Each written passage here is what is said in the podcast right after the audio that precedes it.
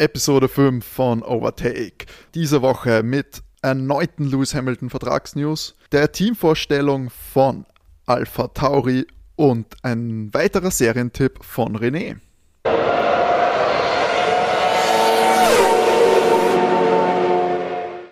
Wunderschönen guten Morgen, guten Tag, guten Abend, wann auch immer ihr uns hört. Das ist die fünfte Ausgabe von Overtake. Ist ja schon fast ein kleines Jubiläum.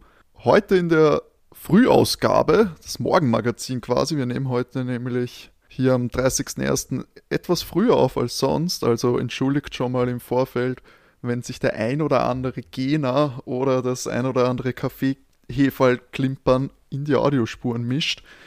Wir wollen natürlich unseren Release-Kalender einhalten und deswegen nehmen wir heute etwas früher auf. Auch an meiner schläfrigen Seite befinden sich wie immer meine zwei Lieblings-Podcast-Kollegen René und Matthias. Schönen guten Morgen, Freunde. Und heute, ah, stimmt, wir sind ja jetzt hat es schon die zweite Auf Aufnahme mit bester Audioqualität jetzt, alle gut ausgerüstet. Wenn uns aber immer noch irgendwer sponsern will mit tollen Mics, wir sind immer, haben immer ein offenes Ohr, wir sind billig und verkaufen uns schnell. Geht's euch gut?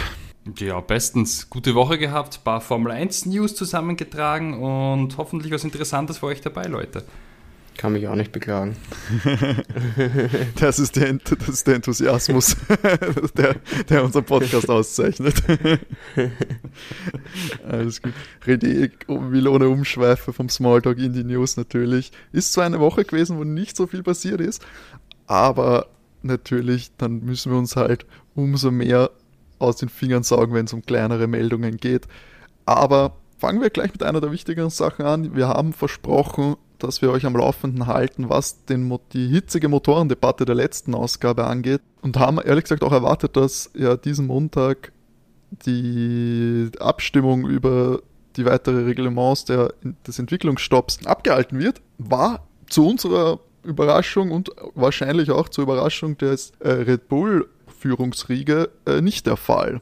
Also interner, glaube ich, kennt man soweit keine, aber es gilt scheinbar abzuwarten, oder wie schaut's aus? Ja, ich würde mal sagen, vielleicht gar nicht so überraschend. Uh, unsere Freunde von Ferrari, man glaubt es kaum, uh, spielen auf Zeit und taktieren. Das haben wir letzte Woche schon ein bisschen angenommen, dass die sich das gut überlegen werden ob die da irgendwie Red Bull Schützenhilfe geben Richtung Engine Freeze mit 2022 oder nicht. Mercedes und Renault sind da ganz klar dagegen. Also die haben ihre Position auch gehalten und nicht geändert. Und ja. Weißt also, du, wer, wer stimmt da ab? Die Teamchefs der, der Teams oder kommt da noch wer andere zu Das ist ein super komplexes Verfahren. Die meisten Stimmen hat der rechte Vermarkter Liberty Media, haha, und die, und die F1, wenn ich mich nicht ganz täusche. Dann haben die Teams Stimmen und dann haben die Motorenhersteller Stimmen. Hm. Und aus, mhm. aus, aus diesem Rad ergibt dann sozusagen das, das neue Reglement. Und ich glaube, irgendwie wirkt da nicht die vier mit ein, aber es ist so, dass die, ähm, dass Liberty Media so ein krasses Mehrheitsverhältnis der Stimmen hat. Also schon mal unglaublich viel Macht in dem Gremium. Aber und zu was die tendieren, wissen wir das in diesem Fall? Na, die hätten ja gern den Freeze gemäß dem Concord Agreement, dass das Ganze günstiger wird. Mhm. Aber als Zünglein an der Waage sind da scheinbar die Teams. Aber ich habe okay. das nicht ganz in der Tiefe recherchiert. Würde mich auch wundern, wenn man es jetzt super detailliert wissen würde. Ich habe ja. jetzt auch jetzt in den letzten Wochen immer äh, natürlich das Gefühl bekommen, da lässt man sich nicht immer sehr gerne in die Interna äh, reinblicken. Das, äh, das ist schon eine ein großer Schranken davor, wo nur vorsichtig Informationen durchgelassen werden. Also man möchte hier nicht das Gesamtbild, glaube ich, der Professionalität und des Business Formel 1 irgendwie schädigen. Und ich glaube, da wird man nur, nur selten ungefilterte Blicke hinter die Kulissen genießen können. Und gerade wenn es dann um solche Reglemententscheidungen geht, glaube ich, lässt sich da weder die Formel 1 noch lieber die Medien noch sonst irgendwer von diesen hohen Tieren in die Karten blicken gerne. Da bin ich bei dir.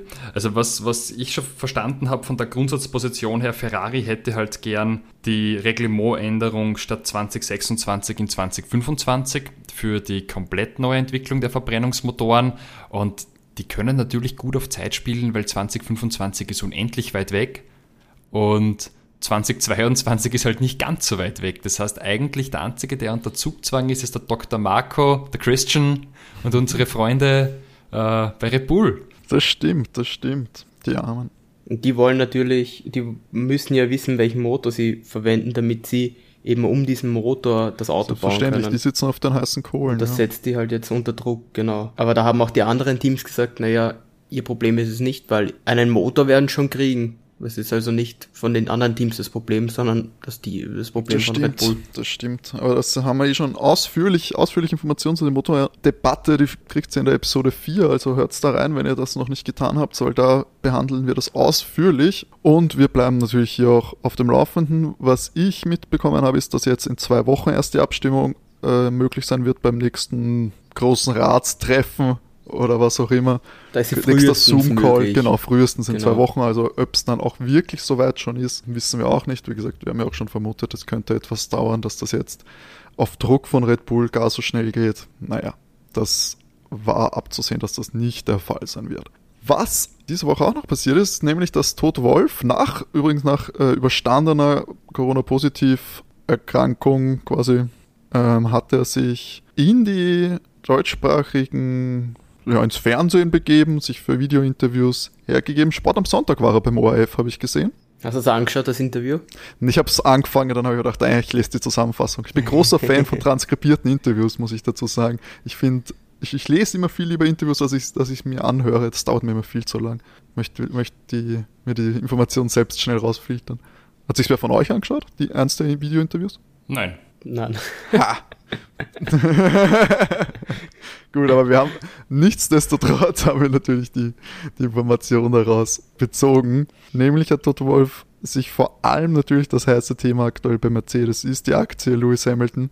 Matti, was ist denn da jetzt aktuell der Stand im Vertragspoker? Der Stand ist, dass, dass es keine Unterschrift gibt. Da hat sich nicht viel geändert. Sie, es gibt jetzt eine Deadline, die hat der Toto Wolf jetzt gesetzt und das ist das erste Rennen. Bis dahin muss unterschrieben sein. Naja, da, da würde ich jetzt mal davon ausgehen, sonst kann er ja nicht fahren, oder? Ja, deswegen, deswegen ist es die Deadline, weil ich glaube, das ist die Deadline, wo sie dann nochmal sagen, gut, sie setzen wir einen anderen rein. Kurzfristig, aber doch. Wer werden der Ersatzfahrer bei Mercedes aktuell? Wer werden, würden da aufrücken? Ich gehe davon aus, dass, dass wenn es hart auf hart kommt, dass sie tatsächlich George dieses Jahr noch in den Mercedes setzen. Das würde ich genauso sehen. Ich glaube, die Deadline, die er kommuniziert hat, waren die Wintertests. Ab da muss es fix sein. Also das hat er jetzt als Schranke genannt. Aber, Ja. aber George Russell ist ja, was ja im Internet viel kursiert war, ja scheinbar nicht großes Thema bei den Vertragsverhandlungen gewesen. Genau, das wurde nicht als Druck gegen Druckmittel eingesetzt, aber ich glaube, ähm, was ich jetzt so mitbekommen habe, dürfte es jetzt auch nicht mehr ganz um das Geld oder die Forderungen im Allgemeinen gehen, sondern mehr um die Zeit, die der Vertrag gehen sollte. Angeblich soll es keinen Dreijahresvertrag mehr geben. Fände ich jetzt tatsächlich aber ein bisschen überraschend und da bin ich mir nicht sicher, ob, oder wie sehr das wirklich dann stimmen wird, weil eigentlich hat Toto Wolf noch im Sommer gesagt, dass wenn es einen Vertrag gibt, er mindestens drei Jahre geht, weil er sich nicht jedes Jahr dann neu hinsetzen will und einen Vertrag aushandeln möchte mit den Fahrern. Deswegen fand ich das jetzt einfach ein bisschen überraschend, dass es dann doch keinen Dreijahresvertrag mehr geben soll. Aber womöglich heißt es ja auch nicht, dass es weniger ist, sondern dann eventuell ein Vierjahresvertrag wird. Keine Ahnung. Also dass zumindest, dass es zumindest da drinnen in den Verträgen Optionen geben muss, weil ja durch das Salary Cap, also die Gehaltsobergrenze, die ja geplant ist und die neuen äh, Reglements, die alle kommen werden, dass das scheinbar die Vertragsverhandlungen durchaus verkompliziert aktuell. Genau. Also ich glaube nicht, dass der Lewis einen Vierjahresvertrag bekommt, ganz und gar nicht. Also ich glaube, dass Ich wenn er unterschreibt, das auch äh, nicht, bedeutend kürzer sein wird, weil der Lewis ist jetzt 35, der fährt jetzt nicht bis 39. Das Vor allem nicht ich wahrscheinlich nicht. auf dem hohen Niveau. Ja. Also Genau. doch, vielleicht, aber sagen wir mal so, dann die, die altgedienten Fahrer sind ja dann meistens die, die ja bei den kleinen Teams noch aus Lust und Laune fahren und nicht um den Ich muss ehrlich gesagt zugeben, ich kann mir natürlich auch vorstellen, dass er für zwei Jahre unterschreibt und dann setzt er sich nochmal in ein anderes Team. Wie zum Beispiel Ferrari. Keine Ahnung, warum nicht. Ja, ist die Frage, ob das dann im Team wie Ferrari noch will, dass sie da irgendwie noch vermeintlich sind. Das kommt natürlich auch auf den Erfolg an. Wenn er jetzt noch zweimal Weltmeister wird, ja, was dann? Dann sagst du dann, na jetzt, jetzt wird es nicht mehr. Hm, schwierig. Ja, Du darfst nie das, nie das Prestige auch vergessen, was der Fahrer mitbringt. Ja, aber Ferrari, braucht Ferrari den prestigeträchtigen Fahrer? Ich finde, die Ferrari hat ja zum Beispiel einen prestigeträchtigen Rennstall. Ja, die haben, ja, der aber über die letzten Jahre sehr viel eingebüßt hat. Wenn du dir anschaust, wann die irgendwann das letzte Mal wirklich was gewonnen haben.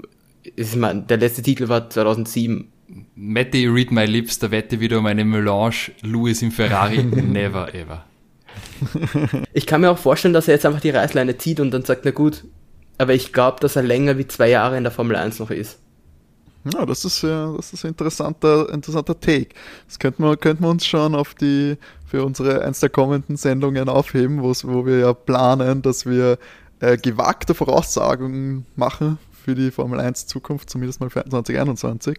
Weil ich bin mir nicht mehr so hundertprozentig sicher, so wie er sich äh, dieses Jahr schon, wie sich da schon geziert wird. Aber ja, wir bleiben natürlich wie immer dran. Bis zu den Wintertests in Bahrain ähm, soll der Vertrag stehen und Toto Wolf hat ja auch in den Interviews durchaus optimistisch geklungen, dass es da jetzt nicht mehr um ganz grundlegende Vertragsinhalte geht, sondern dass da die, so wie er es auch sagt, scheinbar die, die Herrscharen an Anwälten ja gerade an der Ausarbeitung dieses Vertrages arbeiten und der ist offensichtlich optimistisch, dass es sich ausgehen wird bis jetzt. Wann haben wir gesagt? Mitte März? Nein. Mitte Mer Mitte Ende März. Die, die Ende Tests, glaube ich, sind Anfang März, oder?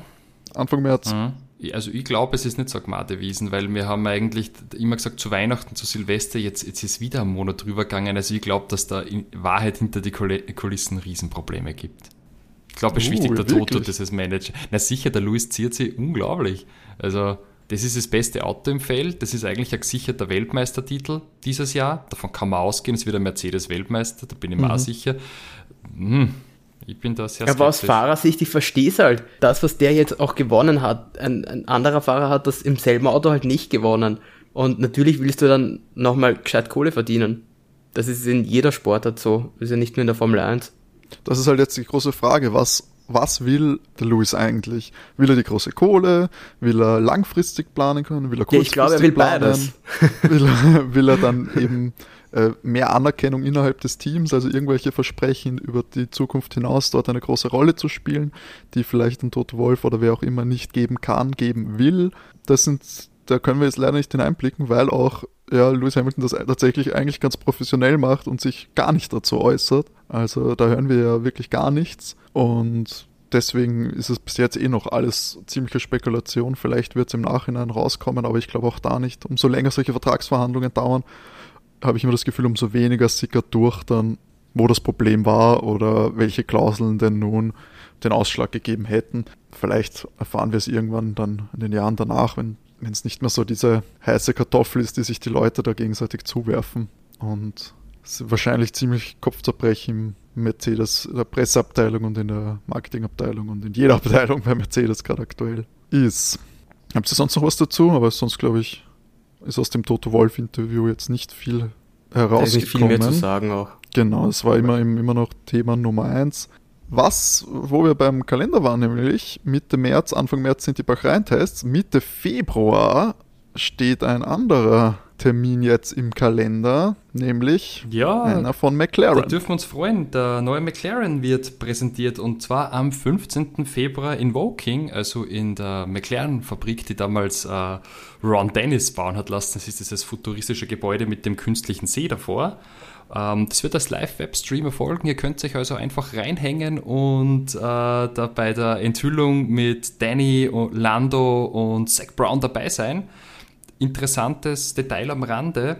Der Produktionsleiter von McLaren hat sich geäußert ähm, über die Anpassungen des Chassis betreffend des neuen Mercedes-Motors und hat gesagt, sie haben eigentlich fast ein neues Auto bauen müssen, weil die komplette Verrohrung und, und die Technik der Schläuche etc., das ist so grundlegend anders beim Mercedes-Motor im Vergleich zum Renault-Motor, dass sie eigentlich ähm, da sehr viel haben tun müssen und auch schon, ähm, glaube ich, ein oder zwei Entwicklungstoken haben verbrauchen müssen, was die anderen sicher nicht gebraucht haben. Also das war, glaube ich, nicht so einfach, den, den da zu integrieren ins äh, bestehende Konzept. Ich persönlich finde es ziemlich geil, dass sie jetzt mit Mercedes-Motor fahren, der im Allgemeinen ja der stärkste im Feld ist, was Haltbarkeit und Leistung betrifft.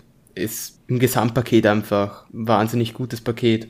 Auch über die nächsten Jahre wird der nicht schlechter werden. Und ich glaube, es war für McLaren um wirklich ganz vorne wieder mitzufahren, der richtige Schritt, glaube ich. Bin ich bei dir. Ja, also es scheint, es erscheint jetzt gerade eben, wenn man die letzten Jahre als Maßstab nimmt, ist es offensichtlich kein Fehler, sich irgendwie an den Platzhirsch Mercedes irgendwie heranzupirschen, wenn es eben daran liegt, dass man den Motor nimmt. Scheint mir auch noch der sinnvollsten Taktik für die nächsten Jahre. Da macht man, glaube ich, wenig falsch. Für wie viel es dann reichen wird, schlussendlich. Und da werden wir unsere, unsere Vermutungen ja auch noch anstellen, wenn es dann um McLaren in unserer Teamvorstellung gehen wird. Wisst ihr gerade, wann das ist? Wann, wie, viel, wie viel war McLaren? Geht sich das vielleicht sogar aus mit der mit der Präsentation zeitlich? Das sollten wir, denke ich, schaffen, weil jetzt hatten, also heute kommt die Alpha Tauri. Jetzt, und dann müsste schon Ferrari kommen, oder? Ich hätte jetzt auch vermutet und dann. Na, da habe ich euch wieder erwischt, die gute alte Ranking der letzten, Jahr, des letzten ja, Jahres. Auswendig, das sind wir einfach nicht auswendig fit. schwierig. Oh, McLaren ist Dritter geworden. Da haben wir das, das, das wird auf jeden Fall später sein. Das wird auf ja. jeden Fall nach der Präsentation sein. Wer war nach? Dann, dann, danach war dann also Force nach, India? Nach Alpha, also nach Alpha Tauri kommt Ferrari, dann Renault, Racing Point, McLaren, ja, genau. Red Bull. Ich sage immer Force India immer noch. Gott sei Dank heißen die jetzt dann Aston Martin. Ja, Gott sei Dank. Ich, ich werde einfach bei Force India bleiben. Es ist in Ordnung. Das ist mir schon so oft umbenannt worden, das Team. Ja, Racing Point sage ich auch. Ich vergesse jedes Mal, sage ich immer Force India die letzten Jahre und nie Racing Point. Jetzt mit Aston Martin kann ich mich anfreunden. ja, ah, gut. McLaren Autovorstellung 15. Februar wir werden dann. Das geht sich natürlich berichten. dann nicht aus. Das geht sich nicht aus, aber wir werden ja. über beides ausführlich berichten. Also ähm, 20 gespannt. Uhr soll die Präsentation sein. Oder ist jetzt mal geplant? Britischer die Zeit, oder? Natürlich britischer Zeit, also Vorsicht. Ja. Okay. Also eine Stunde später bei uns. oder? Ja, ich glaube. Ja, sicher, die ja. sind in der Zeit eine Stunde hinten auf uns. Alles klar, also um neun, wenn es in Wien sitzt, mitteleuropäischer Zeit. Auch, äh, auch wenn man in Vorarlberg sitzt, geht es noch knapp aus. ja, die sind, die sind auch noch in der mitteleuropäischen Zeit. Ja, die, die Probleme mit mehreren Zeitzonen haben wir in Österreich doch schon über 100 Jahre nimmer mehr. Das Land, in dem, das Reich, in dem die Sonne nie untergeht. Gell? Die waren irgendwie ein bisschen glücklos, wenn ich an Maximilian von Mexiko denke. Gut, off-topic. Wo wollten wir hin, Timo? wo wollten wir hin? Ja, ich, das, die Überleitung, die habe ich jetzt nicht erschissen gekriegt, muss ich zugeben. Die Überleitung war nämlich auf Wir wollten Carlos, zu Ferrari. Wir wollten zu Ferrari und zu Carlos Sainz, der seine ersten Runden in Ferrari gedreht hat und ja, dabei ganz gut ausgesehen hat. War natürlich nur ein erstes Kennenlernen. Viel daraus ziehen kann man nicht. Das diente vor, glaube ich, auch vor allem viel als Medien Ereignis, damit man ihn endlich mal im neuen Fotos im neuen Auto hat. Genau, der Papa Sainz soll sehr stolz gewesen sein. Ja, das ist schon. Ja, der war an der Rennstrecke. Der war ja auch der dabei. El Matador. Genau. Ähm, der hat da mm, sehr brav 110 Runden abgespult und war schneller als Charles Leclerc. Ähm, wobei man sagt, er hat es vielleicht mit den Track Limits nicht ganz so genau genommen. In Fiorano, das ist die hauseigene Teststrecke von Ferrari, eben mit dem 2018er Auto, das ja ein sehr gutes Auto war, da ist ja auch Sepp um die Weltmeisterschaft gefahren damit. Also der hat ja vielleicht ein bisschen mehr Power wie die nachfolgenden Ferrari-Modelle gehabt. Ähm, vielleicht eine ja. ganz coole Off-Story. Äh, der Carlos Sainz hat ja verraten, für ihn ist es ja fast Schicksal, dass er jetzt ähm, im Ferrari sitzt, weil er ja mit seinem Papa gemeinsam äh, mal den Michael Schumacher kennengelernt hat, wie er zehn Jahre alt war in Barcelona. Und äh, damals hat er schon gewusst, er möchte mal auch im Ferrari sitzen, wer den Altmeister getroffen hat. Hätte er die Geschichte auch erzählt, wenn er damals, also wenn er jetzt im Mercedes sitzen würde, hätte er da, hätte er dann noch eine andere Geschichte am Lager, auf Lager gehabt, dass er eigentlich immer schon im Mercedes sitzen wollte. Stimmt. Aber ich bin wieder, ich bin wieder garstig. Zum, zum Gesamt erwähnen, dass Ferrari über die, über die paar Tage jetzt oder die paar Wochen, wo er im Team ist, mit ihm sehr zufrieden ist. Man ist sehr zufrieden, dass er relativ gleiche Zeiten wie Leclerc fährt und auch, dass seine Arbeitsmoral sehr, sehr gut sein soll. Und er arbeitet ja jetzt dann gemeinsam mit Riccardo Adami. Das ist der Ex-Renningenieur von, von Vettel. Ja, also vielleicht bringt Carlos Sainz ja jetzt die große Trendwende im Ferrari. Man kann es dem Rennstall nur wünschen. Schauen wir mal, wie, wie sie den Motor verbessert haben. Genau, ob's jetzt, ob, er, ob er jetzt äh, genug, genug Veränderungspotenzial mitbringt, dass da, die, dass da der Motor ausgeglichen wird, der aktuell eher, eher ein schwarzer, schwarzer Punkt am Horizont ist. Naja, das werden wir noch sehen. Auch seinen ersten Tag im neuen Team hatte eben schon der angesprochene Sebastian Vettel.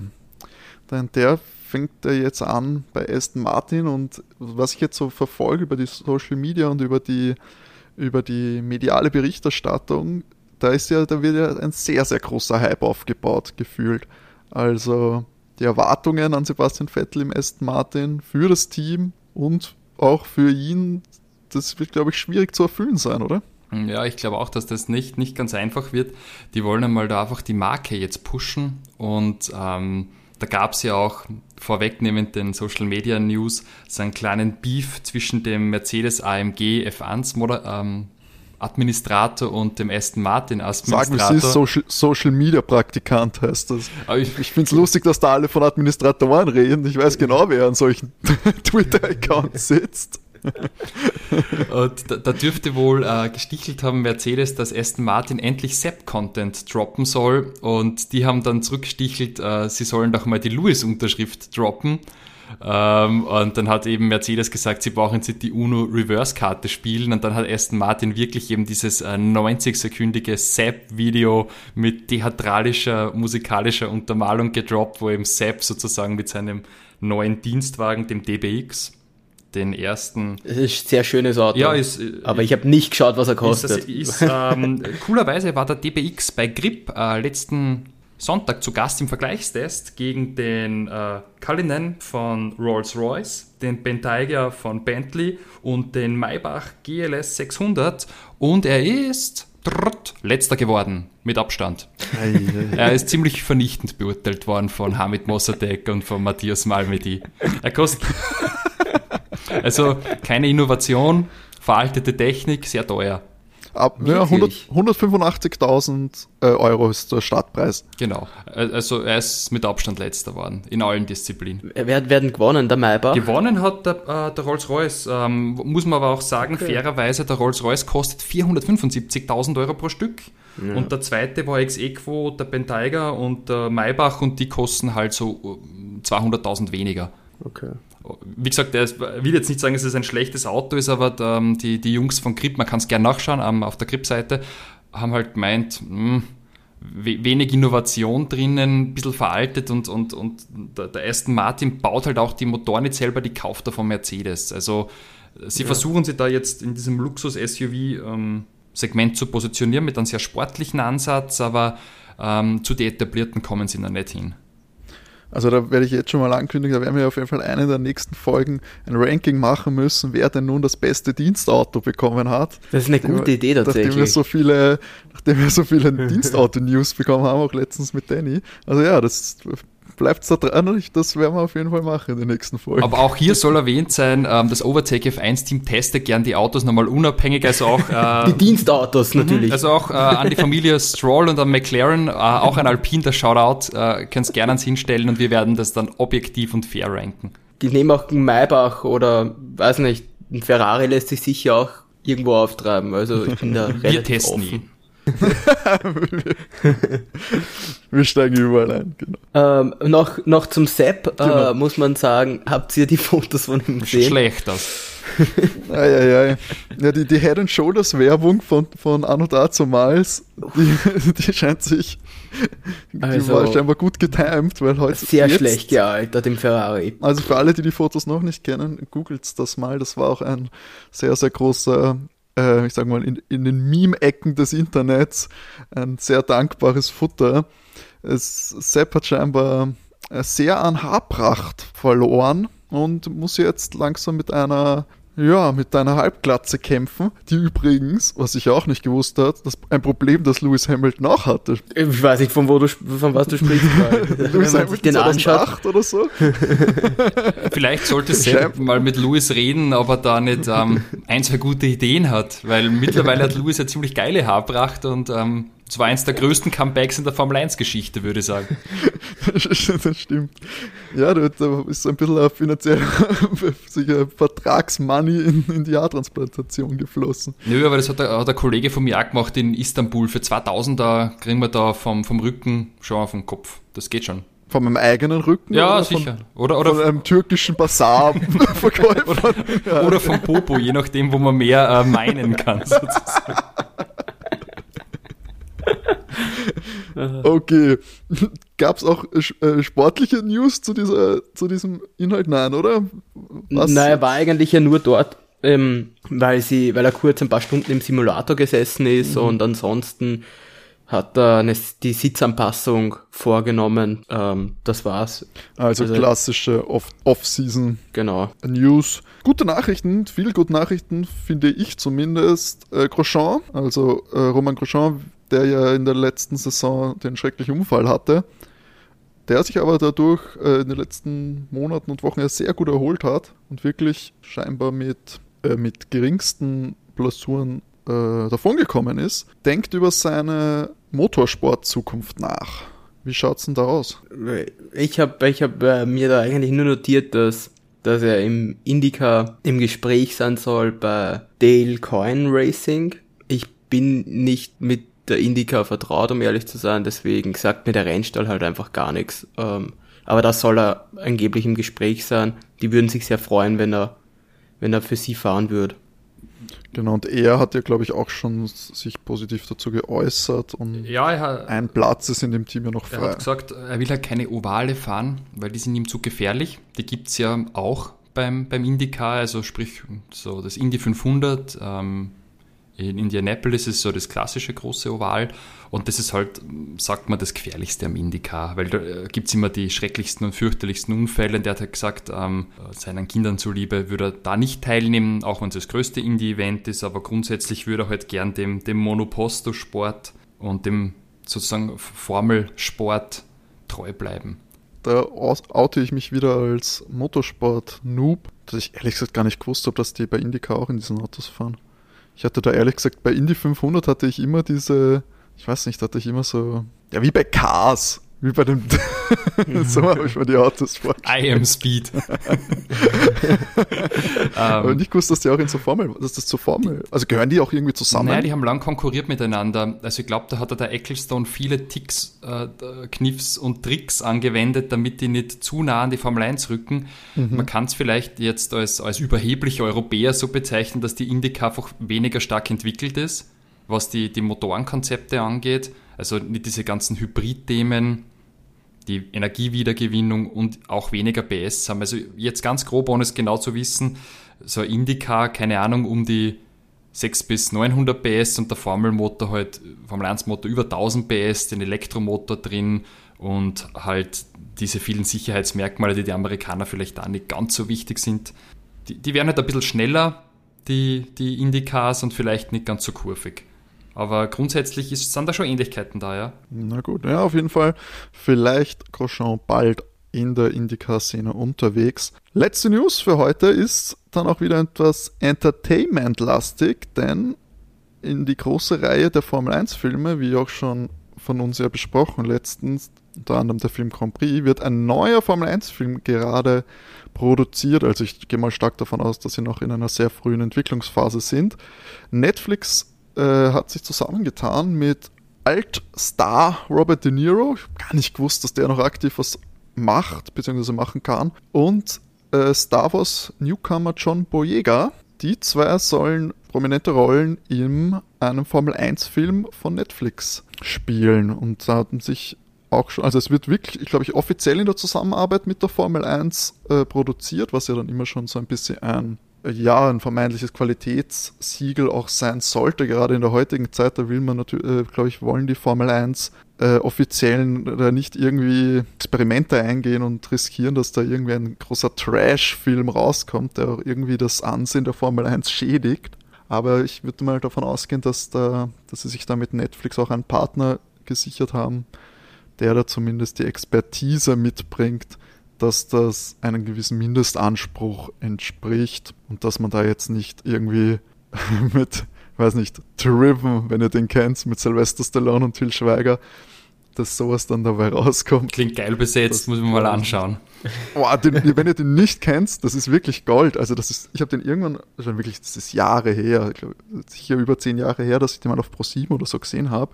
Das ist wirklich mit Sylvester Stallone als so alter, erfahrener Fahrer, ähm, der dann irgendwie zurückkommt und so einem jungen, jungen Talent dann irgendwie so als Zweitfahrer da die der Erfahrung helfen soll und der, und der quasi der Bösewicht oder Anführungszeichen ist Till Schweiger, der dann mit ihnen da in Formel, Formel Autos fährt, weil sie, es, ich glaube, es war als Formel 1 Film geplant, hat sich aber dann wieder glaube ich, verworfen oder was auch immer, irgendwas ausgestiegen, was weiß ich, ist dann auf jeden Fall ohne dem offiziellen Formel 1 Branding äh, abgedreht worden. War ganz groß. Also den, wenn ihr wirklich Bock auf schön trashigen Rennsportfilm habt, dann auf jeden Fall Driven schauen. Das ist ganz groß. Noch mit, ich glaube, das Spiel noch richtig also die deutsche Schauspielriege, was, ich muss jetzt mal schauen, aus welchem Jahr der ist. Der ist 2001 ist der und da sind nämlich auch viele Formel 1 Fahrer, glaube ich, dabei. Also die in solchen Filmen, also kurz abschweif, abschweifen, solchen Filmen machen ja natürlich diese Rennaufnahmen, da sitzen natürlich nicht die Schauspieler drinnen, sondern die nehmen dann schon Fahrer. Äh, und das sind dann natürlich oft die Bekannten, weil sie ja auch die Besten sind und dann wollen sie gute Szenen und die freuen sich, glaube ich, auch, wenn sie mal in Filmen mitspielen können. Weil zum Beispiel, ich glaube, Montoya hat da mitgespielt. Mhm. Äh, Jacques Villeneuve hat, glaube ich, auch mitgespielt. Geil. Ich glaube, die sieht man auch. Ich glaube nicht. Und das sind noch ganz viele andere, wenn du das auf Wikipedia schaust. Ich kenne natürlich die nicht alle, aber ähm, da sind auch einige Hochrangige dabei. Und da vorhin habe ich dann auch noch gehört, genau, Verona Poth spielt natürlich auch mit, ehemalige Feldbusch. Und Jasmin Wagner, die vielleicht die alteingesessenen Leute noch als die Sängerin Blümchen kennen. als Ingrid und Verona Poth als Nina.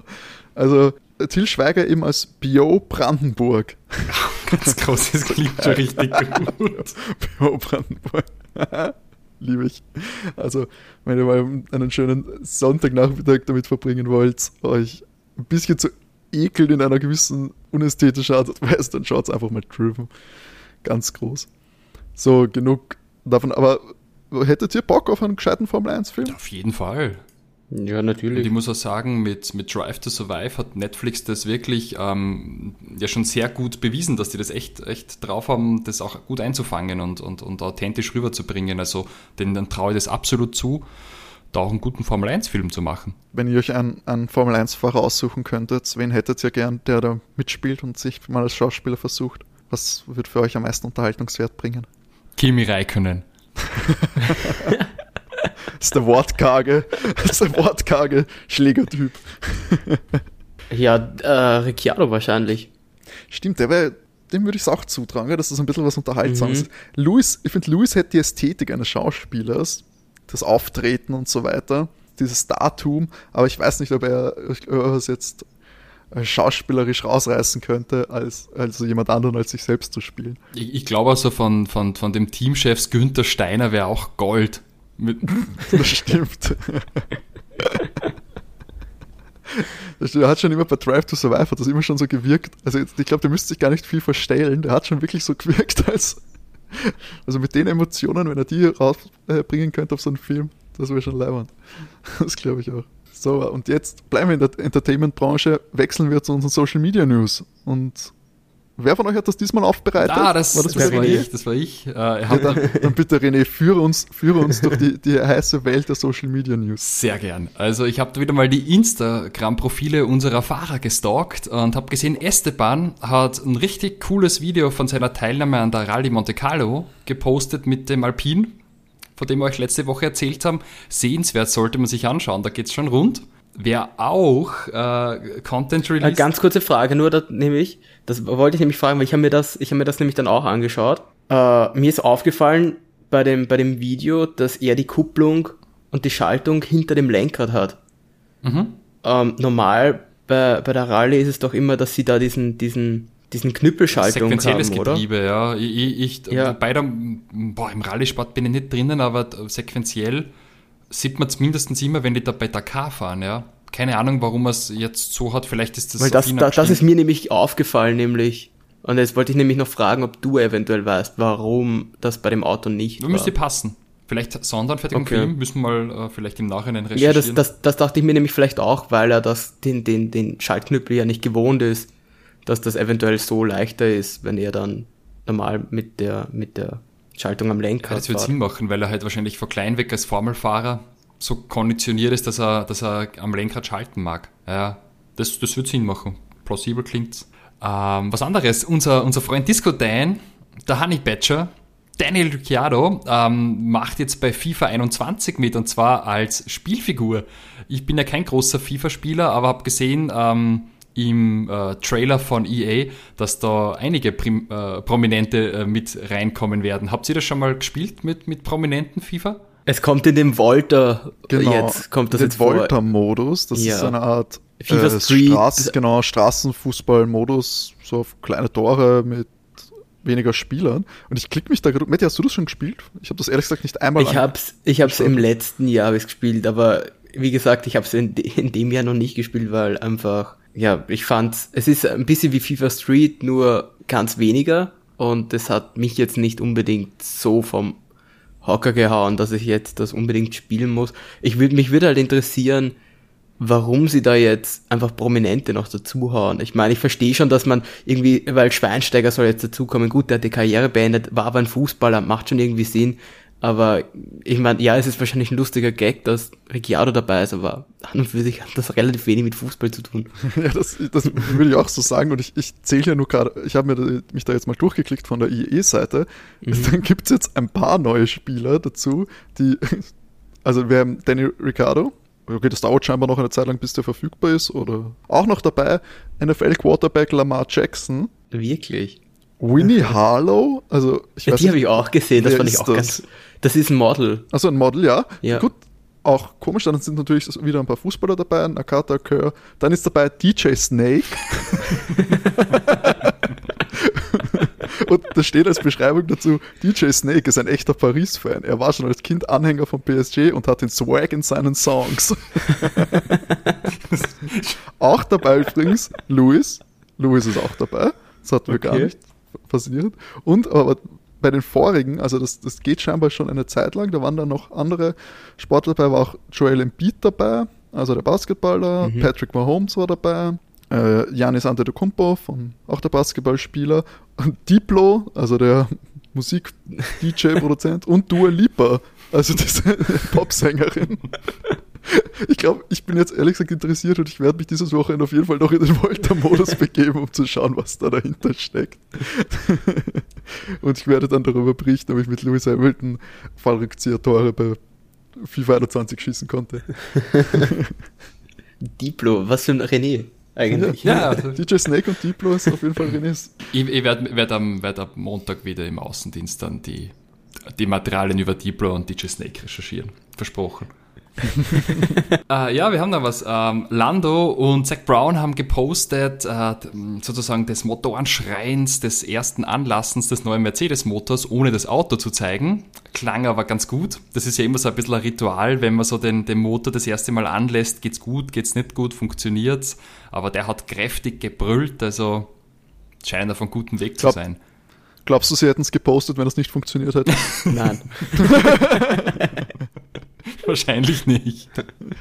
Okay. Ähm, äh, coole News. Äh, Mick Schumacher war ja gemeinsam mit Carlos Sainz äh, testen auf der Ferrari Hausstrecke und hat da in seinem Instagram ein Bildchen vor der Shell-Tankstelle und dem Ferrari-Wagen äh, gepostet.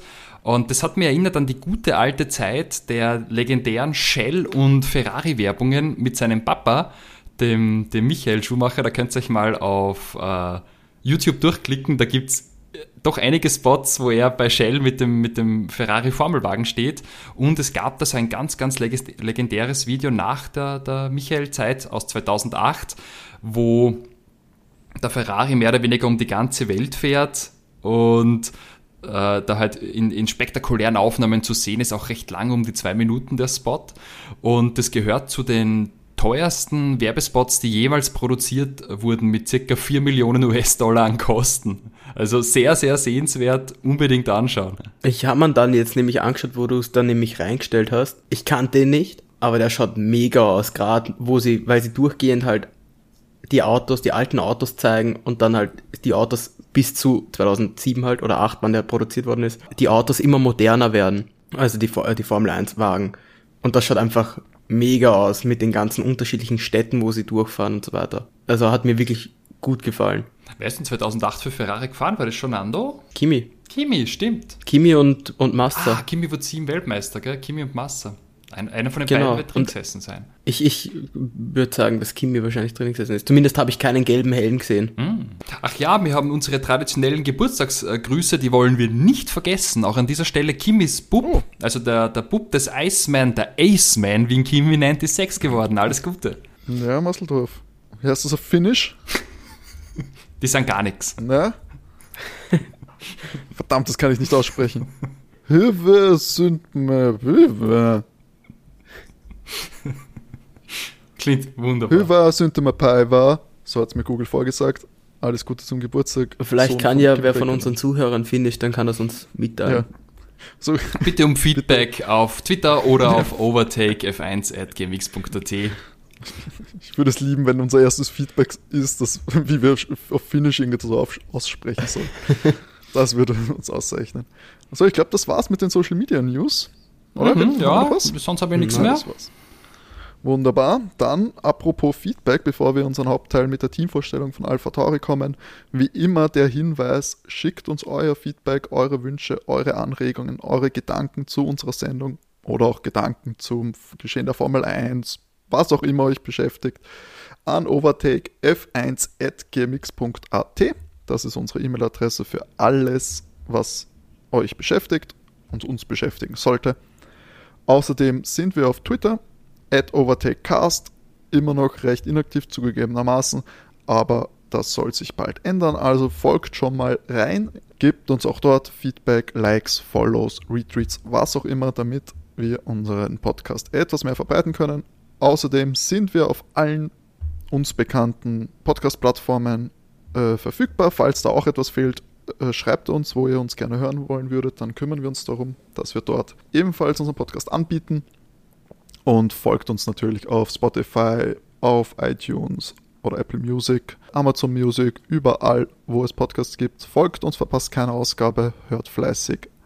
Overtake. So, genug davon und jetzt zum großen Hauptteil, zum wichtigen, zum ersten Stier, zum Teamvorstellung von Alpha Tauri, dem kleinen Bruder des Red Bull Teams, wenn man es so nennen will. Was könnt ihr uns darüber erzählen? Ja gut, Alpha Tauri, ähm, ehemals Toro Rosso, ähm, seit äh, letztem Jahr eben Alpha Tauri, ist das kleine B-Team von Red Bull, ähm, lokalisiert in Italien, in Faenza, wenn ich es richtig ausgesprochen habe, und kann jetzt ganz im Gegenteil zu unserem Team, das wir letzte Woche hatten, schon zwei Siege vorweisen. Und zwar 2008 mit unserem Freund Sebastian Vettel in Italien und auch 2020 mit Pierre Gasly in Monza. Und sie haben mit Vettel auch die Pole geholt im Monza 2008.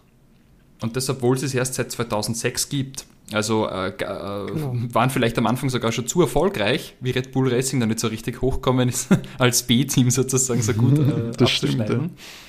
Die kommen historisch ähm, aus Minardi raus. Äh, Dietrich Mateschitz hat sich da damals eben zwei Teams gekauft, das ehemalige Jaguar-Team, was Also- zu, zu Entschuldigung, aber was ist das auch für ein Baller-Move, in die Formel 1 einzusteigen und sich einfach zwei Teams zu kaufen? Da kann sich Lance Stroll und Konsorten mal eine Scheibe davon abschneiden. Ja, du, wer kann, der kann. Lame mit einem Team da irgendwas zu reißen. ja, Kauf dir einfach zwei, dann bist du schon mal sicher nicht nur Letzter. Stimmt. Wenn eins nicht läuft, das immer das andere. naja, ähm, was halt auch cool ist, starker Österreich-Bezug neben, neben Didi Mateschitz, ähm, seit Anfang an äh, Chef Franz Dost, dem wir äh, letzte Woche noch zum 71, ah, 65. Geburtstag gratuliert haben. Und von Anfang an war Gerhard Berger mit dabei. Auch Tiroler und äh, Formel 1-Pilot, gar nicht so unerfolgreich. Ähm, mittlerweile nicht mehr dabei, aber äh, die sind mit einem recht starken Line-Up damals an den Start gegangen und haben eigentlich eine ganz spannende Geschichte. Die haben, wie Didi Mateschitz das Team gekauft hat, äh, noch ein Jahr lang diese Cosworth V10-Motoren gehabt, wo schon auf V8 umgestellt wurde und haben dann mit diversesten Herstellern Partnerschaften gehabt. 7 bis 10 mit Ferrari, 14 bis 15 mit Renault, 16 wieder mit Ferrari und seit ähm, 17 nochmal mit Renault und seit 18 fahren die den Honda-Motor und waren das auch ein bisschen die Testblase für Red Bull Racing. Da haben wir geschaut, ähm, wie wird der Honda-Motor funktionieren und, und ist der so gut, dass wir in unser Einser-Team reingeben. Man muss vielleicht eins noch wissen aus der Vergangenheit. Früher war es so, du hast ähm, vom Reglement her sehr lange ähm, Gleichteile von deinem großen Bruder nehmen dürfen vom Red Bull-Team und das wurde dann später verboten, da hat man ein eigenes Chassis entwickeln müssen. Die sind eigentlich von Genau. 7 bis 9 mit dem Red Bull-Chassis gefahren. Das war das gleiche Auto. Matti, du wolltest dazu was Nur ein sagen? anderer Motor. Na, ich wollte eh das sagen. Es war dasselbe Auto, nur ein anderer Motor war drinnen. Sie sind mit dem Ferrari-Motor gefahren. und das Red Bull-Team nicht. Das ist eigentlich also ein cooler Testballon, muss man sagen. Da haben sie immer so ein bisschen probieren können, was, was wäre noch möglich mit, mit, mit anderer Technik. Weißt du, was Alpha macht jetzt dann mit dem Motor? Hast du irgendwas schon gehört? Weil Honda ja auch. Ja, die bleiben Weil man hört immer nur vom Red Bull. Die bleiben gekoppelt an die Red Bull-Entscheidung. Das heißt, wenn die einen Red Bull, das Hauptteam Renault umsteigt, steigt auch Alpha zu Renault um. Klar, da wäre ich mir absolut okay. sicher. Einfach schon wegen den Kosten wegen. Außer sie versuchen vielleicht zu taktieren, dass man dann sagt, okay, wenn Alpha Tauri den Motor bei einem nimmt, weiß nicht, ob sie das ausgeht, dass ein anderer auch liefern müsste. Kommt auf die Motorenverteilung mhm. und die Kundenteams drauf an. Ich habe übrigens ein bisschen recherchiert, was die, was die Performance des Rennstalls angeht. Die sind zweimal Gesamtsechster geworden, im Jahr 8 und 19. Mhm. Also genau. nicht, nicht, nicht unsolide. Und ja, Matti, willst du was über das Fahrerline-Up erzählen? Warte noch, ich wollte nämlich noch dazu sagen, sie, sind, sie haben eben die zwei Siege, das hast du schon erwähnt. Sie sind einmal Zweiter geworden, einmal Dritter geworden. Sie haben einmal die Pole Position geholt schon und sie haben einmal die schnellste Runde. Das heißt, sie haben praktisch überall mal was schon abgestaubt mitgenommen. Und äh, weil ich mir die, die, die Statistiken auch angeschaut habe, der erfolgreichste Pilot tatsächlich dürfte Pierre Gasly sein weil der ist gesamt Siebter geworden, das war 2019. Und äh, in dem Jahr hat er, na, er hat insgesamt hat er jetzt einen Sieg und einmal ist er Zweiter. Genau, 2019 ist er Zweiter geworden einmal und 2020 letztes Jahr hat er gewonnen dann. Aber ja, dadurch wer ist er schon der erfolgreichste Alpha Tauri Pilot. Und ich meine, dadurch kann ich gleich übergehen zu, zu ihm. Er hat insgesamt schon 26 Führungsrunden gehabt. Er hatte zwei schnellste Runden die hat er aber nicht mit Alpha Tauri, sondern mit dem Red Bull Team. Also er war, seine Karriere war auch so, dass er in der Formel 1 ähm, 2017 und 18 ist er für Toro Rosso gefahren, also jetzt Alpha Tauri. Dann 19 war er im Red Bull, da war er aber nur ein halbes Jahr, weil dann wurde er ja wieder zurückdegradiert ins Alpha Tauri Team und eben dann 2020 war er jetzt auch wieder im Alpha Tauri. Seine Glaubt ihr, für, er, wird er für Höheres bestimmt sein in Zukunft? Zeigt der Karrierepfeil nach oben? Also ich finde, man sieht eindeutig, dass er sich im Alpha Tauri viel wohler fühlt als im Red Bull. Und ich finde eine super Leistung, das, was er im Alpha Tauri bis jetzt schon erbracht hat. Im Red Bull fand ich ihn nicht so stark, aber im Alpha Tauri hat er mir bis jetzt sehr gut gefallen. Und ich glaube auch, dass er da nochmal einen Schritt rauf machen kann. Sehe ich auch so. Ich finde nämlich auch, der hat sie sehr gut wieder gefangen, nachdem ja die, die Degradierung bei Red Bull sicher, sage ich mal, psychologisch ein schwerer Schlag war. Ähm, hat es geschafft, sie wieder einzufinden bei Alpha Tauri und da eigentlich dann sozusagen erst äh, phönixhaft äh, aus der Asche emporzusteigen und diesen Sieg da im Monza zu erringen. Also da hat er dann schon sehr aufgezeigt und sie für Höheres empfohlen. Ich glaube halt, dass vielleicht der Druck bei Red Bull zu groß war im, im 19er Jahren, dass ihn das ein bisschen zerstört hat und davon hat er sich aber wieder gut erholt. Aber ich finde, beherzter Fahrer, tolle Manöver, empfiehlt sie eigentlich für Höheres. Die Frage ist eben mit dem Druck, nachdem, das muss man einfach sagen, Elbern hat ja eben, während Elbern im Alpha Tauri war, hat der auch seine Leistungen erbracht und plötzlich im Red Bull dann wieder nicht. Also ich glaube tatsächlich, dass der Red Bull einfach, na klar, der Druck ist da, aber ich glaube einfach, der, das Auto ist einfach nur für, zumindest war er das jetzt die letzten zwei Jahre, einfach nur auf Max Verstappen zugeschnitten und sonst für keinen anderen Fahrer. Ich glaube, das ist auch so ein bisschen das Problem, warum beide Fahrer, die durchaus talentiert sind, im Red Bull nicht ansatzweise dieselbe Leistung erbringen konnten wie im Alpha Tauri. Da bin ich ganz bei dir. Also ich glaube, dass das Auto ist für Max Fahrstil gemacht und wenn du halt nicht fahrst wie Max und der hat einen sehr einzigartigen, im Positiven gesehen, Fahrstil, dann ja. kommst du mit dem Auto nicht zurecht. Man, man hat es ja auch bei anderen Beispielen gesehen. Ich sage immer Vettel im Ferrari hat auch nicht funktioniert und, und Sepp ist kein schlechter Fahrer, aber ich glaube, die, die Autos müssen halt für, die kannst du eigentlich immer nur für einen Fahrer so richtig optimieren und dann ist der eine der Star und der andere fahrt halt mit und, und liefert Punkte ein, aber kann nie ganz so gut sein. Es wäre natürlich, also ich weiß nicht, bei Alban war es ja jetzt auch nicht so, dass der dann äh, sich bei einem anderen Team dann wieder gefangen hätte, oder? Also ja, er konnte offensichtlich kein anderes Team überzeugen, ihn für 2021 jetzt also ich meine, gut, die Plätze sind sehr beschränkt in besseren Teams als bei Alpha Tauri, wenn man sagt, man möchte jetzt ein Upgrade haben. Ja, du musst sagen, zum, zum gibt es jetzt auch nicht so viele. Zum Schluss war der. Aber es ist schon, es ist schon ein, ein, ein Zeichen, dass Alpha, dass, dass Red Bull gesagt hat, dass sie Elben nicht als zweiten Fahrer zumindest im Alpha Tauri reinsetzen, sondern dass sie ihn halt wirklich einfach degradiert haben, jetzt sogar als Testfahrer einfach nur. Also für mich war der zum Schluss komplett fertig. Also aber die Funksprüche, da hast du schon gemerkt, der race me so hart und, und das Auto ist nicht zu lenken und Understeering. Er hat eigentlich dann nur noch geklagt und ich glaube, die haben den psychologisch, da hat er mir auch Leike dann komplett fertig gemacht. Also dieser Druck, das hat er nicht mehr ausgehalten und ich, da hat es natürlich dann auch nicht empfohlen dafür, dass man woanders nimmt. Ja. Wobei die Einzelergebnisse halt wirklich gut waren. 2020 bei ihm. Sie waren, sie waren die sagen. Ergebnisse im Allgemeinen, wenn du sie dir anschaust, sind ja auch nicht jetzt so schlecht, aber sie sind schlecht im Vergleich, äh, wie er abschneidet zu Max Verstappen, weil, weil er da einfach zu weit jedes Mal, ja. der Abstand ist einfach viel zu mhm. groß. Ähm, immerhin siehst du, äh, ich meine, wir brauchen, glaube ich, nicht darum diskutieren, dass Walter Bottas nicht dasselbe Level hat wie Lewis Hamilton. Und du siehst aber zumindest, er kann ihn ein paar Mal irgendwie herausfordern. Ja. Und wenn es ist über, über die schnellste Runde im Qualifying oder dann im Rennen, dass er mal ein Rennen vor ihm äh, gewinnt. Und das war halt da gar nicht der Fall, weil wenn du halt im selben Auto sitzt wie Verstappen und du bist, weiß nicht, du, du kommst zwar als Vierter ins Ziel, aber du bist 30 Sekunden langsamer, ist das halt dann doch zu viel, weil du halt eindeutig nicht dann das, das andere Team angreifen da kannst. Da gab es auch Rennen, da wurde er überrundet.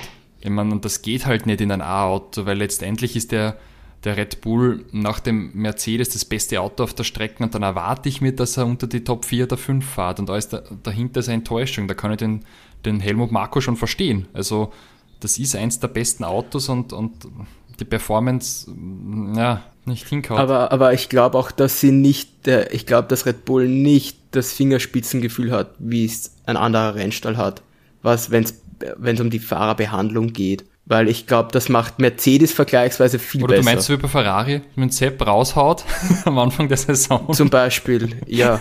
Wo, ja. Ich meine, da, darüber reden wir eh dann bald, sehr bald. Was ein roter Faden im Internet ist, ist, dass Red Bull mit seinen jungen Fahrern äh, gerne mal vielleicht etwas schludrig umgeht, wenn man das mhm. so bezeichnen will.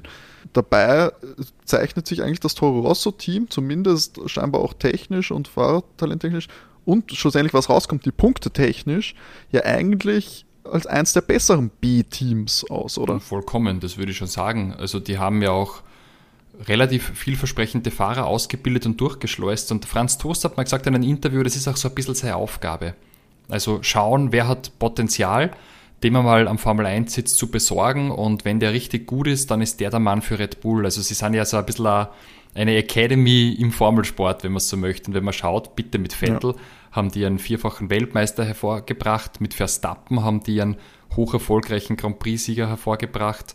Ähm, Carlos Sainz ist für sie gefahren, Daniel Quiert ist für sie gefahren, auch die haben ähm, Podiumsplatzierungen geholt.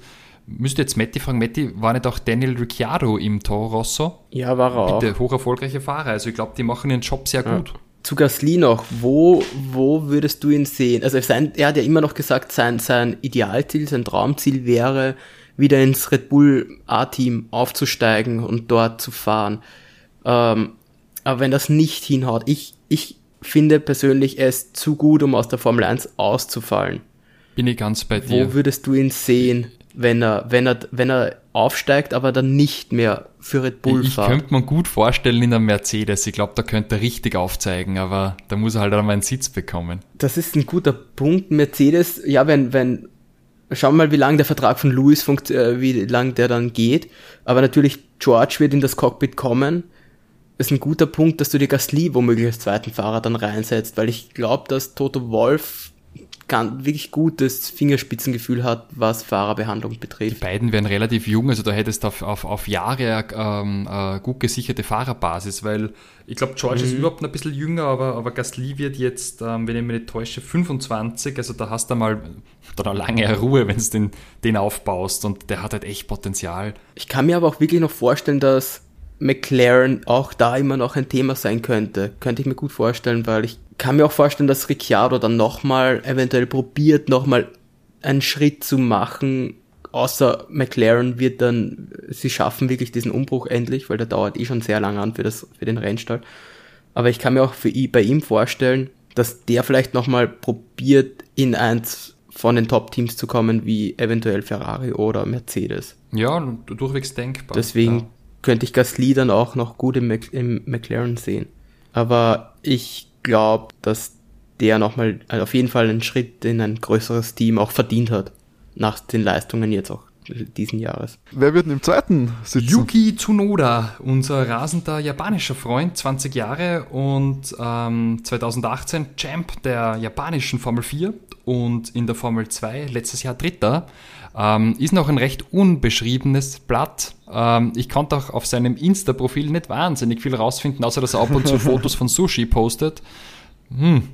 Äh, kann ich jetzt nicht viel erzählen zum Yuki. Ich, ich weiß noch, er lebt in der Schweiz, das habe ich noch rausgefunden, und die Startnummer wird sein die Nummer 22. Ich muss zugeben, von der Formel 4, also ist ja die japanische Formel 4, keine Ahnung in welchem, in welchem Vergleich die steht, wenn du dort Meister wirst. Es war auf jeden Fall ganz gut, dass er Dritter geworden ist in der Formel 2. In der Formel 3 ist er Neunter geworden. Das war 2019. Er ist auch nur eine Saison Formel 2 gefahren. Mhm. genau. Ja er ist da immer weiter eben mhm. 2018 Formel 4, die japanische, dann 2019 war Formel 3 und dann 2020 äh, die Formel 2 und jetzt eben 21 die Formel 1. Er hatte da, was das betrifft, auf jeden Fall geht da die Karriereleiter gerade sehr, sehr schnell nach oben. Mhm. Ähm, er gilt auch er wird, also was man von Red Bull hört, wird er ja da hochgelobt und ähm, wenn er, also so habe ich das Gefühl, wenn er eine, ein gutes Jahr jetzt bei Alpha hat, dass sie ihn gerne dann ins Red Bull-Team reinsetzen wollen würden. Was glaubt ihr, wie viel könnte mit dem Honda-Deal da im Hintergrund stecken? Dass der nun doch vielleicht das, den Zuschlag bekommen hat? Hat man schon kolportiert auch dass er Japaner ist, die haben ja sehr, eine sehr treue Rennsportfans, gerade was die Formel 1 angeht, dass man es für den Markt attraktiver macht. Aber ich glaube, er ist schon ein sehr guter Pilot auch. Aber den Vorwurf muss er sich wohl gefallen lassen, dass er auch ähm, für Liberty Media eine gute Entscheidung war. Weil ihm seit langem wieder mal japanischer Fahrer jetzt auch im, im Cockpit sitzt. Er ist auch Teil, also Teil des Red Bull Junior Teams und des Honda Formula Dream Projects. Also es gibt auf jeden Fall eine die Verbindung engere Verbindung da. zu Honda, ja. Honda, Red Bull, Motor und so weiter und so fort, haben wir schon alles die Verbindungen aufgezeigt.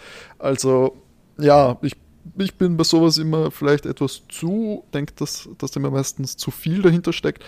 Es ist halt sowas, kann auch, also gerade bei jemand, also wir wissen sehr wenig über den Fahrer, wir sind nicht so äh, verbandelt mit den unteren Formelklassen.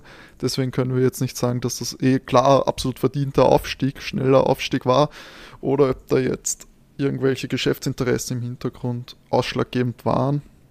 Andererseits muss man sagen, der, der Elben war ja auch supported von der Jovidia-Familie, die Mehrheitseigentümer von Red Bull, die 51% halten, mhm. Thailänder. Und auch von der thailändischen Krone hat ihm auch nichts genutzt.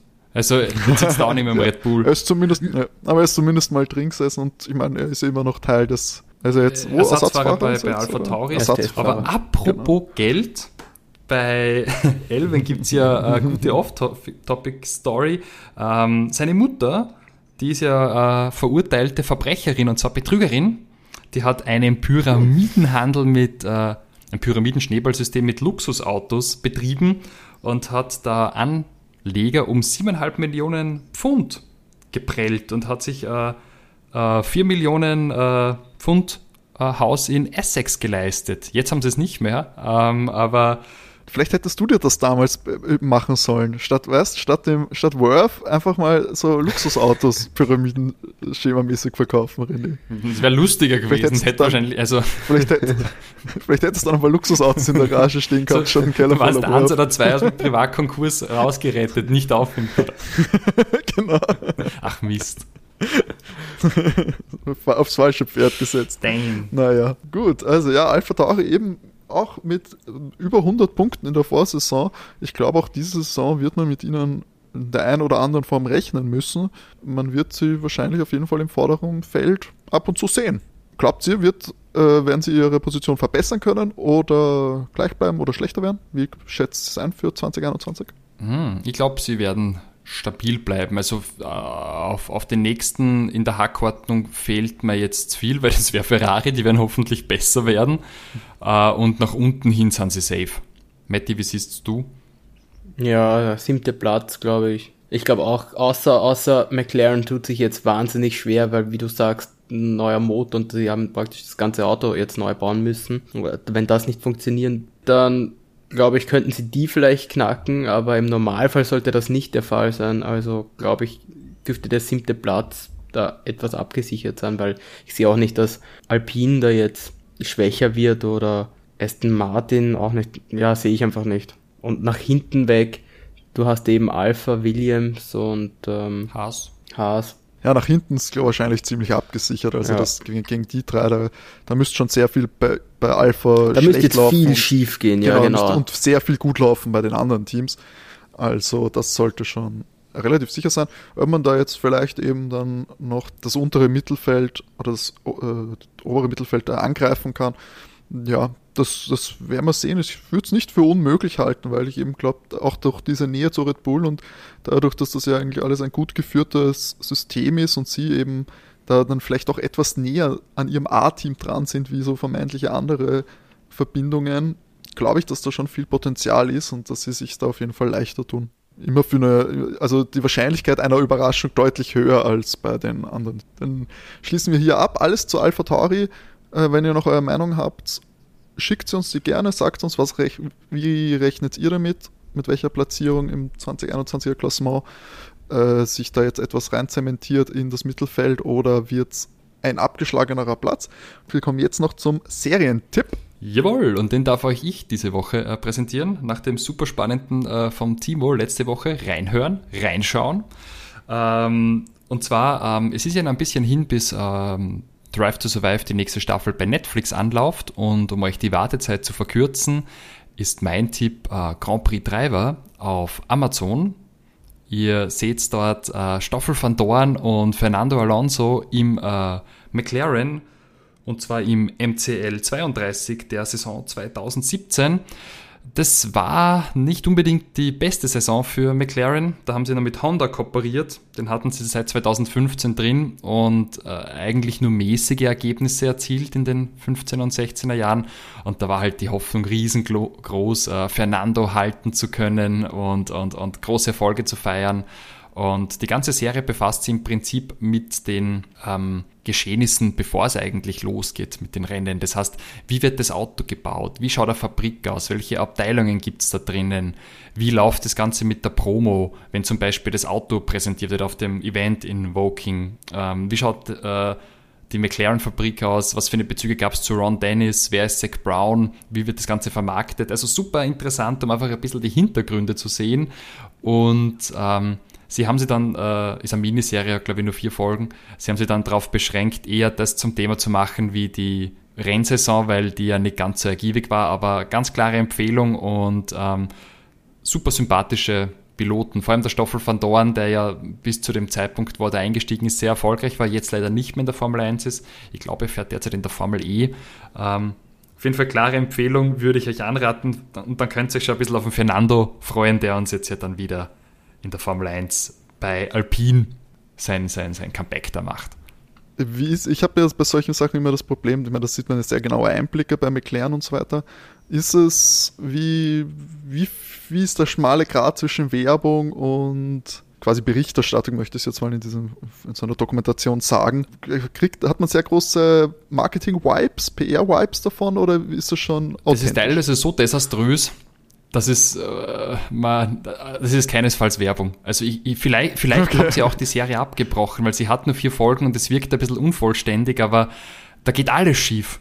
Also da geht alles schief beim Motoren, bei der Motorenintegration von Honda in das McLaren-Chassis äh, und da kommen sie nicht gut weg.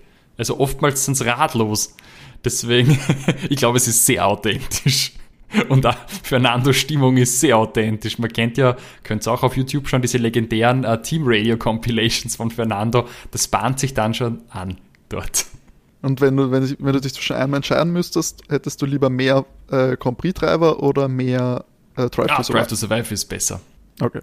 Also dann lieber die Netflix-Produktion. Ist das da von Prime auch produziert worden damals? Weißt du das? Ich sehe das, das, das weiß ich gar nicht, aber wie gesagt, das war nur eine Miniserie und, und sie wäre eigentlich cool gewesen vom Setting her und ich, ich hatte auch die Erwartung, dass es mehrere Folgen gibt, aber es war halt nach vier Folgen aus. Okay, und da wollen sich wahrscheinlich, also ich hätte auch da, vom Namen her wäre ich jetzt auch davon ausgegangen, dass es vielleicht eben so äh, Drive to Survive mäßig so mehrere Staffeln und immer verschiedene Teams äh, dann quasi besuchen, wie sie auch ähm, im American Football zwei verschiedene äh, Hintergrund-Dokus jede Saison gibt.